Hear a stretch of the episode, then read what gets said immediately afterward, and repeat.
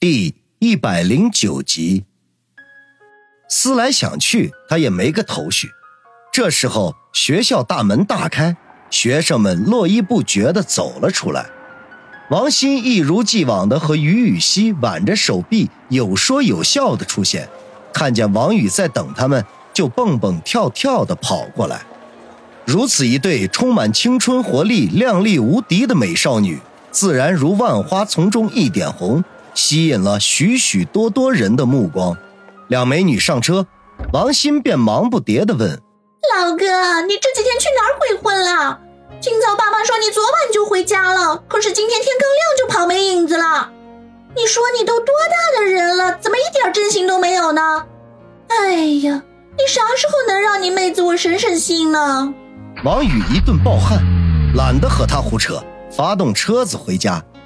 一路上，王鑫喋喋不休地说着林雪飞演唱会的事情，一会儿大赞林雪飞美的不像话，一会儿又赞她的歌声简直就是前无古人后无来者。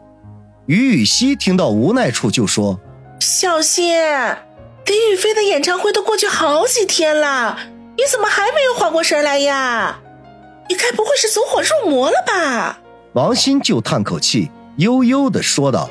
哎呀，如果能跟他合个影，给我签个名啥的，那我就此生无憾了。可惜那天演唱会结束，咱们等了那么久也没见到他本人。王宇听得直摇头。王鑫对林雪飞的狂热，丝毫不弱于那个警花叶小楠。如果他们两人凑在一起，肯定能说上三天三夜。他这边心中感叹。没想到摇头的动作却被王鑫看到了，立刻不高兴地质问道：“老哥，你摇头是什么意思？”王宇从后视镜里看了他一眼，揶揄地说道：“我就是好奇啊，如果林雪飞是个男明星，你这么狂热我还能理解，可是她明明就是个女的，你怎么一副要以身相许的样子呢？”王鑫脸上一红，怒声说道：“你知道嗨，我是理解不了。王宇嘿嘿笑道。王鑫白了他一眼，还要说什么，一旁的于雨溪却拉了拉他的胳膊，柔声的说道：“小心，不要那么跟小宇哥说话，多不礼貌啊！”王鑫哼了一声，也觉得刚才的话有点过分，便悻悻的说道：“嗯，怎么不理他？”把于雨溪送到家。和方心匆匆打了一个照面，王宇兄妹就继续赶路。小心，我问你个事儿啊！王鑫已经坐在了副驾驶的位置上，撅着嘴不理会王宇。王宇只得主动的搭讪。王鑫哼了一声，说道：“哼，本姑娘没空。如果我能给你弄到林雪飞的亲笔签名照，甚至还有机会跟她合影，你还有没有空啊？”王宇抛出一个巨大的诱惑，说道。王鑫闻言，眼睛顿时一亮，脸上的阴霾马上消失的无影无踪，眉开眼笑，一脸谄媚的挽着王宇的胳膊：“亲老哥，哎，有什么事儿你只管说，小妹就是赴汤蹈火、上刀山下油锅也在所不辞。”至于吗你？王宇又是一阵的无奈：“当然至于啦，你妹子我如果是个男人，肯定不顾一切的去追求林雪飞。”管他是大明星还是王母娘娘呢？啊，呸呸呸，口误！她怎么可能是王母娘娘那个老巫婆呢？哎呀，总之我已经被她迷到无法自拔了。王鑫语无伦次的说道：“打住，先说正经事儿。”王宇赶紧打断他的话，否则又将是一个无休无止对林雪飞的赞美。王鑫白了他一眼，还要说什么？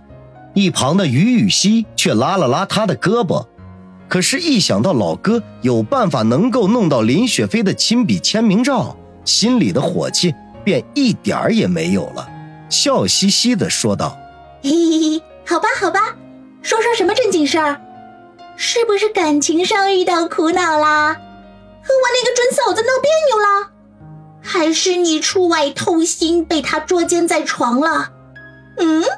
难道你对我们家希儿有什么想法啦？王宇差点晕倒。天啊，王鑫这小脑袋瓜子里一天到晚都在想什么呀？他立刻正色的说道：“别胡说八道啊！是有人求我帮个忙，我不知道怎么办才好，想跟你咨询咨询。”嗯，原来是这样。王鑫立刻一本正经起来，俨然是一派智者风范。事情是这样的，王宇言简意赅的把王小雷的事情说了一遍，当然许多事情关键的地方他都略过不提，免得王鑫又要胡说八道。总之就是，王小雷要在同学会上扬眉吐气，打击一下曾经坑过他的冤家对头，前提是还不能动粗，得让对方颜面扫地。王鑫静静的听完，忍不住骂道：“哼，黄雅清那个贱货，要是换作是我，肯定送他几个，啊不是几十个大耳光，把他打成猪头，连他爹妈都忍不住，还得跑去韩国整容。”停，说说你有什么办法？王宇立马打断他，否则又要长篇大论了。王鑫捏着圆润的下颌想了想，说道：“嗯，说容易也容易。黄雅琪不是家里有钱有势吗？那就叫王护士找个比她还有钱有势的男朋友，好好的震震她，同时也可以让其他的同学们刮目相看，再也不敢狗眼看人低。”不过，这种依靠别人出头的事情，终究不是长久之计。万一以后西洋镜被拆穿了，反而更丢人。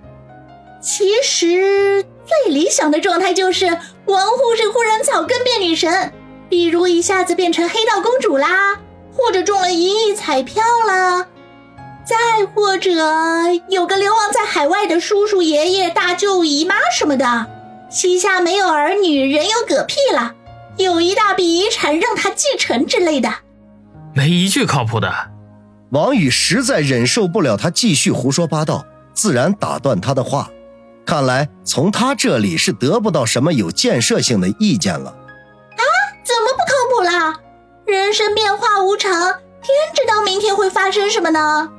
王鑫狡辩道：“算了，我还是自己想办法吧。”王宇摇摇头，眼看着就要到家门口了。嗯，随便你，不过主意我已经帮你出了。啥时候给我弄到林雪飞的亲笔签名照呀？哼，估计合影是不用想了。王鑫气鼓鼓的说道：“等他下次啊来春城开演唱会的时候。”王宇说道：“哼，上当了，你干脆追到二零二零年去了。臭老哥，以后不跟你说话了。”王鑫一听，顿时拉了小脸，不快地说道：“你爱信不信？如果他下次来春城啊，别说是签名照、合影什么的了，就是一起吃饭都没问题。”王宇见王鑫不开心，便忙说道：“凭他和林雪飞的关系，吃顿饭什么的还是可以办到的。”哼，鬼才信你！